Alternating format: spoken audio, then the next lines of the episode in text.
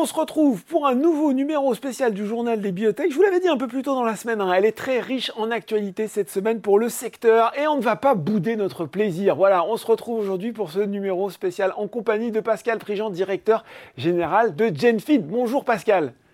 Bonjour. Bon, à distance, mais pour parler d'une euh, super nouvelle. Euh, on le savait, les résultats de phase 3 dans la PBC, ils étaient attendus, ils étaient cruciaux.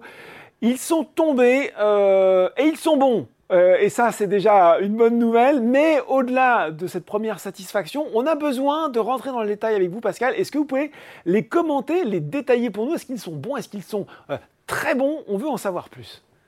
Alors, on, est effectivement très satisfait. Comme vous le savez, c'est une étude de phase 3, donc une étude dite pivot. Mm. C'est l'étude qui va servir à faire la demande d'AMM auprès des autorités réglementaires et là, en fait, ce qu'on veut, c'est voir deux choses. D'abord, l'efficacité du produit et ensuite s'assurer qu'il soit bien, euh, euh, bien toléré et, et sûr.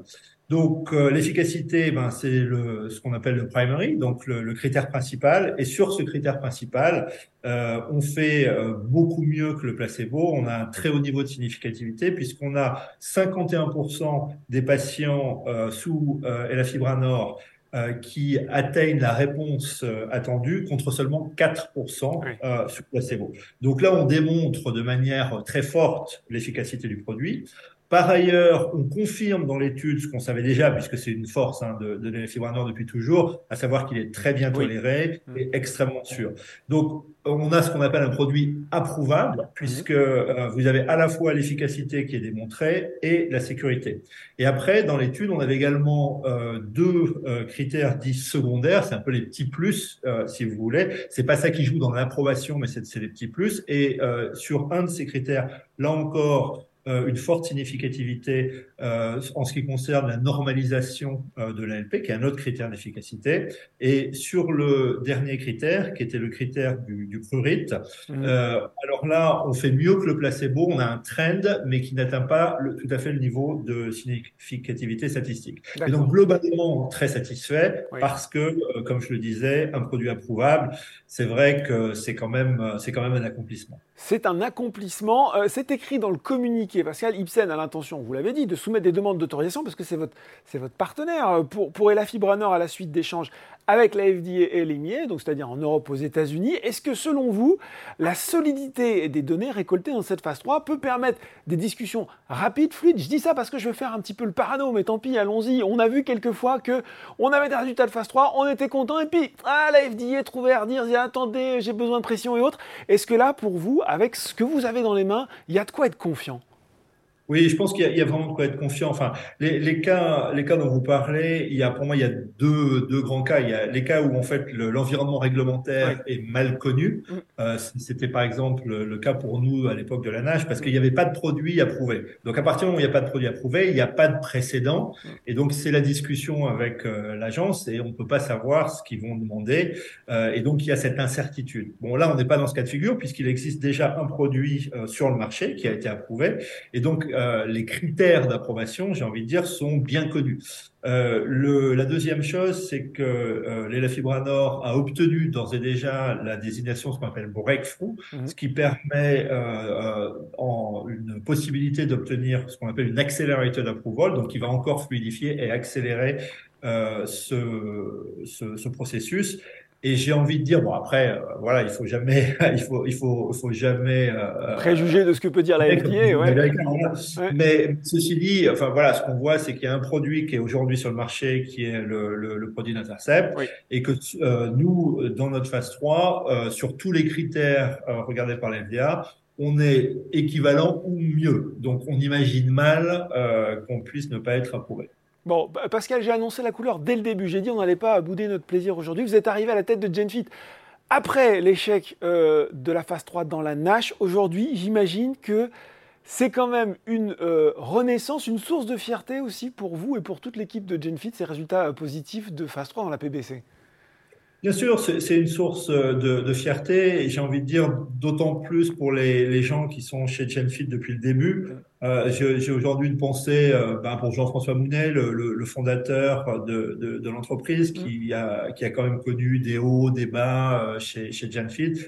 Et aujourd'hui, être dans une position où on va dire avec un, assez fort niveau de probabilité, on, va pouvoir voir ce, produit sur le marché. Comme je disais tout à l'heure, c'est quand même un accomplissement. Il faut savoir, je crois que les, derniers résultats du, du LEM, c'est euh, 10 000 molécules criblées pour un euh, médicament qui arrive sur le marché. Je crois que même les molécules qui sont déjà considérées comme suffisamment prometteuses pour être brevetées, c'est une sur 12 qui arrive sur le marché.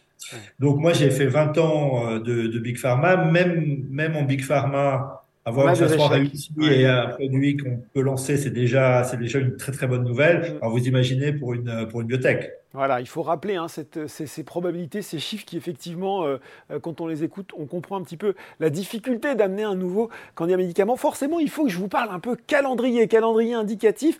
Qu'est-ce que tout ça pourrait nous donner Maintenant, on va rentrer voilà, dans le concret et dans l'échelle de, de temps qui vous attend. Alors, euh, le, je dirais qu'à partir de maintenant, c'est Ipsen qui est, euh, qui a la manœuvre. Hein. c'est maintenant leur produit. C'est eux qui vont faire les demandes réglementaires auprès de la FDA, auprès de l'EMA, et c'est eux qui vont ensuite lancer et commercialiser. Euh, nous, ce qu'on ce qu'on pense, c'est qu'on va avoir euh, ben, une soumission qui se fera avant la fin de l'année et euh, compte tenu de la possibilité d'avoir l'accélérateur d'approval euh, et compte tenu, comme je le disais, d'un dossier qui me semble assez, assez solide et on va dire peu compliqué, euh, voilà, on a bon espoir d'avoir dès l'an prochain, en fait, les, les premières ventes, euh, les premières ventes de la fibre nord. Bon, dès l'an prochain, première vente de la fibre nord. Forcément, il faut qu'on parle un petit peu chiffres. Est-ce que ce succès donne droit à des paiements de la part d'Ipsen? Là aussi, comment ça va se passer tout ça? Tout à fait. Il va y avoir des, des paiements euh, dits d'étapes. Mhm. Euh, il y en a au, euh, avant la fin de l'année, donc c'est-à-dire au moment de, de, la soumission. Il y en a d'autres au moment de l'approbation.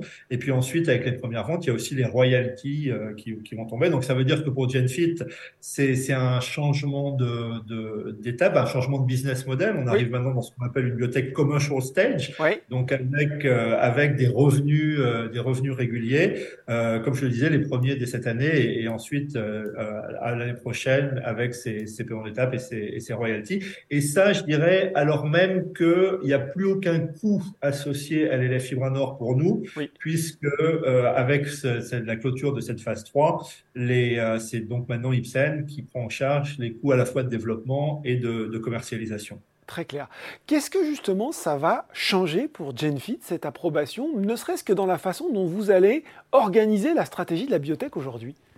Alors, euh, c'est un changement complet de business model. Le, le, le, business model, on va dire traditionnel de, de la biotech, c'est on, on, développe euh, ces produits, mais quand on n'a pas de revenus, il faut faire appel au marché. Mm. Euh, nous, on va maintenant donc basculer dans un modèle un petit peu différent et on va se servir euh, de des revenus euh, générés par euh, par la fibre nord pour euh, financer et accélérer le développement de notre pipeline. Pipeline qui est, qui est, quand même bien rempli maintenant, hein, puisque avec euh, l'acquisition récente du SRT15, on a maintenant euh, trois programmes euh, qui sont des programmes en clinique, euh, deux dans, dans la CLF, un dans le cholangiocarcinome, et trois programmes en préclinique, euh, ACLF encore, UCD et puis euh, hépatie encéphalopathique. Donc voilà, euh, on a un, pipeline riche et, euh, et, donc on va être en mesure euh, de le développer grâce à la nouvelle d'aujourd'hui. Forcément, je suis obligé de vous la poser cette question. L'imagination des investisseurs, notamment particuliers, ben, un petit peu la campagne ce matin. certains vous voient déjà racheté par Ipsen. Qu'est-ce que vous en pensez?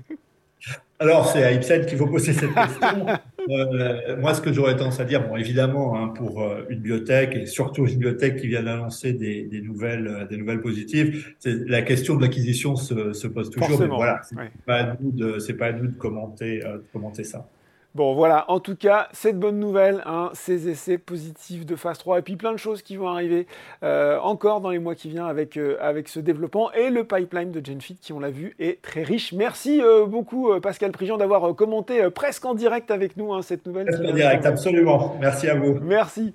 C'est fini pour ce numéro spécial du journal des biotech, mais on se retrouve très bientôt pour un nouveau numéro.